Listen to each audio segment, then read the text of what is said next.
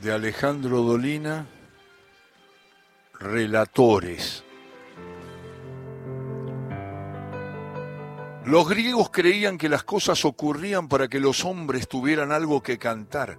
Las guerras, los desencuentros, los amores trágicos, los horrendos crímenes, las gestas heroicas,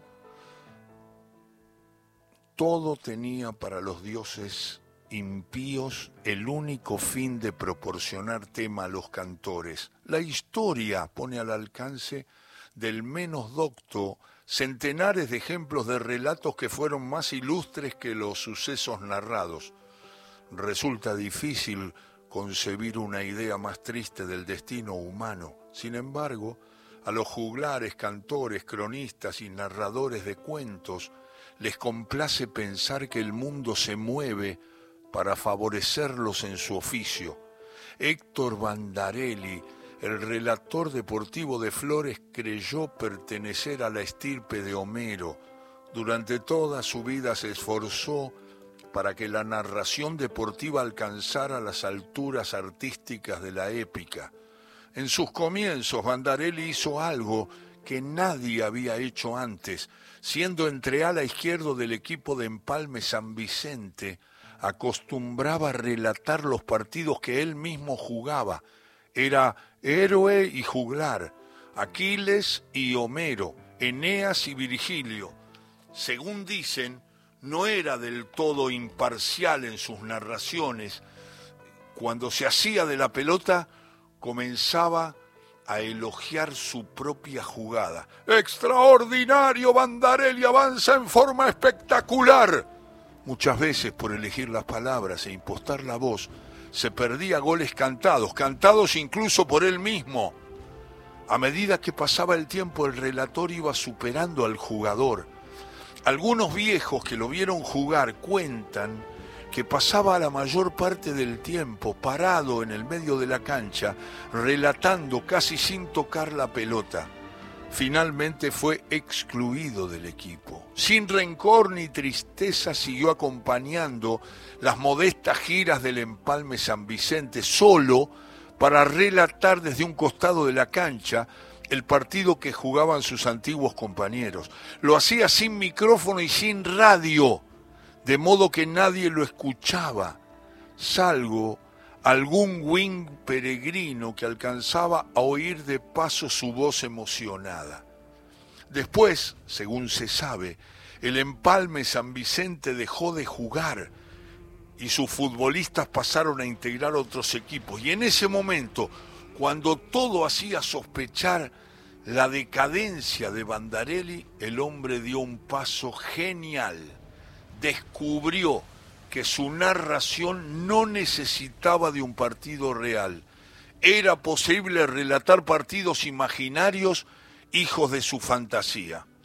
Parece una evolución previsible. Los antiguos poetas cantaban hazañas más o menos reales, después las inventaron. Lo mismo sucedió con Bandarelli, y al no tener que ceñirse al rigor de los hechos ciertos, los partidos que relataba empezaron a mejorar. Se lograban goles estupendos, los delanteros eludían docenas de rivales, había disparos desde 50 metros, los arqueros volaban como pájaros, se producían incidentes cruentos, los árbitros cometían errores perversos. De a poco, el artista fue incorporando elementos más complejos a su obra. El tiempo, por ejemplo, manejado en un principio de un modo convencional, pasó a tener durante el apogeo de Bandarelli un carácter artístico y psicológico. Los partidos podían durar un minuto o tres horas. Algunas veces el relator omitía cantar un gol, pero daba claves y mensajes sutiles para que el oyente descubriera la terrible existencia del gol no cantado aparecían cada tanto unas historias laterales que provocaban un falso aburrimiento que no era sino una trampa para mejor asestar la alevosa puñalada del gol sorpresivo. Todos recuerdan, todos, el famoso partido Boca Alumni. Sí, Boca Alumni que Bandarelli relató en un asado del Club Claridad de Ciudadela. En esta obra mezcló jugadores actuales con glorias de nuestro pasado futbolero. Los viejos hacían fuerza por alumni, los más jóvenes por boca. Ganó alumni, pero en su magistral narración Bandarelli dejó caer con toda sutileza la sensación de que los boquenses, por respeto a la tradición, se habían dejado ganar. Las audiencias de Bandarelli no siempre fueron numerosas. Algunos partidos los relató solo en una mesa del bar La Perla de Flores ante el estupor de los mozos y parroquianos. Pero poco a poco los muchachones del barrio fueron descubriendo sus méritos y con el tiempo hubo quienes prefirieron escucharlo a él antes que ir a la cancha. En 1965 Héctor Bandarelli organizó su campeonato paralelo de fútbol. Todos los domingos narraba el encuentro principal mientras un colaborador lo interrumpía para comunicar lo que sucedía en el resto de los partidos. Algunas firmas comerciales de flores lo ayudaron a Bandarelli a solventar los nulos gastos del certamen a cambio de avisos publicitarios. Las narraciones tenían lugar en la puerta de la casa de Bandarelli y cuando llovía en la cocina. Hay que decir que el relator poeta nunca trabajó para ninguna emisora y jamás utilizó micrófono, salvo en la grabación que realizara del segundo tiempo de Barraca Central Barcelona ya en el final de su carrera. El campeonato paralelo terminó en un desastre el artista no tuvo mejor ocurrencia que sacar campeón a Unión de Santa Fe y mandar al descenso a River, lo que irritó a muchas personas que hasta llegaron a agredir a Bandarelli. Pero todos los que saben algo del relator coinciden en afirmar que su mejor partido fue Alemania Villadálmine, relatado en el colegio alemán de la calle José Hernández a pedido de la cooperadora. Ese encuentro fue un verdadero canto a la hermandad entre los hombres, porque los zagueros entregaban banderines a los delanteros rivales en cada jugada.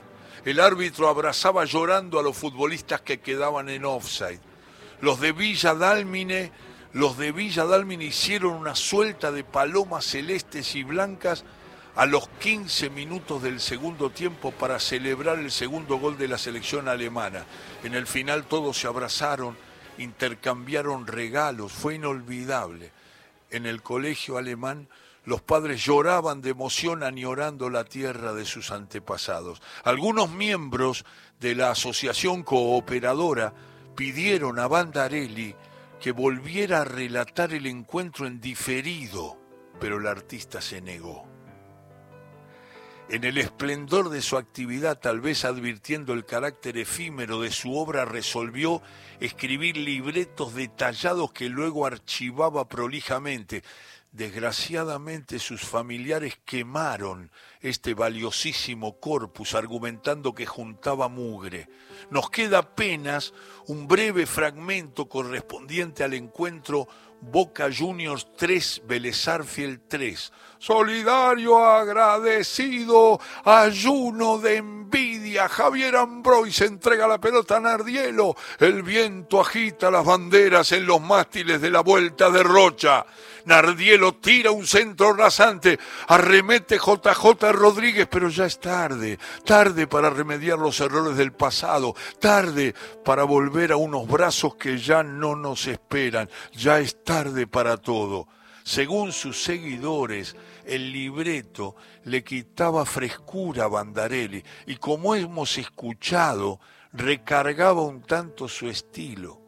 Un día, un día desapareció algunos dicen que se mudó o que se murió. Es lo mismo. La gente volvió a preferir los partidos sonantes y contantes de la radio. Los relatores de hoy tienen la posibilidad de seguir al maestro e intentar la ficción y la fantasía en sus narraciones. ¿Por qué depender de la actuación muchas veces mediocre de los futbolistas? ¿Por qué no crear con la voz jugadas más perfectas? ¿Por qué no dar nacimiento a deportistas nobles, diestros y mágicos que nos emocionen más que los reales? Se puede ir más allá. todo el periodismo podría tener un carácter fantástico y abandonar los vulgares hechos de la realidad para aludir a sucesos imaginarios, conflictos, tratados, discursos, crímenes, inauguraciones de ilusión. En este último instante comprendo que nadie me asegura que estos artistas no existan ya. Tal vez todo cuanto uno lee en los diarios no es otra cosa que un invento del periodismo de ficción. Sin embargo, esta clase de incredulidad conduce a sospechar la falsedad del universo mismo. Suspendamos semejante astucia porque algunos hasta podrían pensar que el propio Bandarelli es imaginario y sus partidos sombras de una sombra.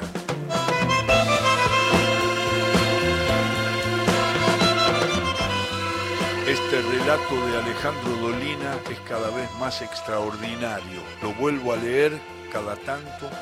Hacía mucho que no lo leía, pero cada vez lo veo, lo escucho, lo siento cada vez más bello. El libro del fantasma es el libro que Dolina incluyó este relato que compartí con ustedes con todo afecto y que se llama Relatores.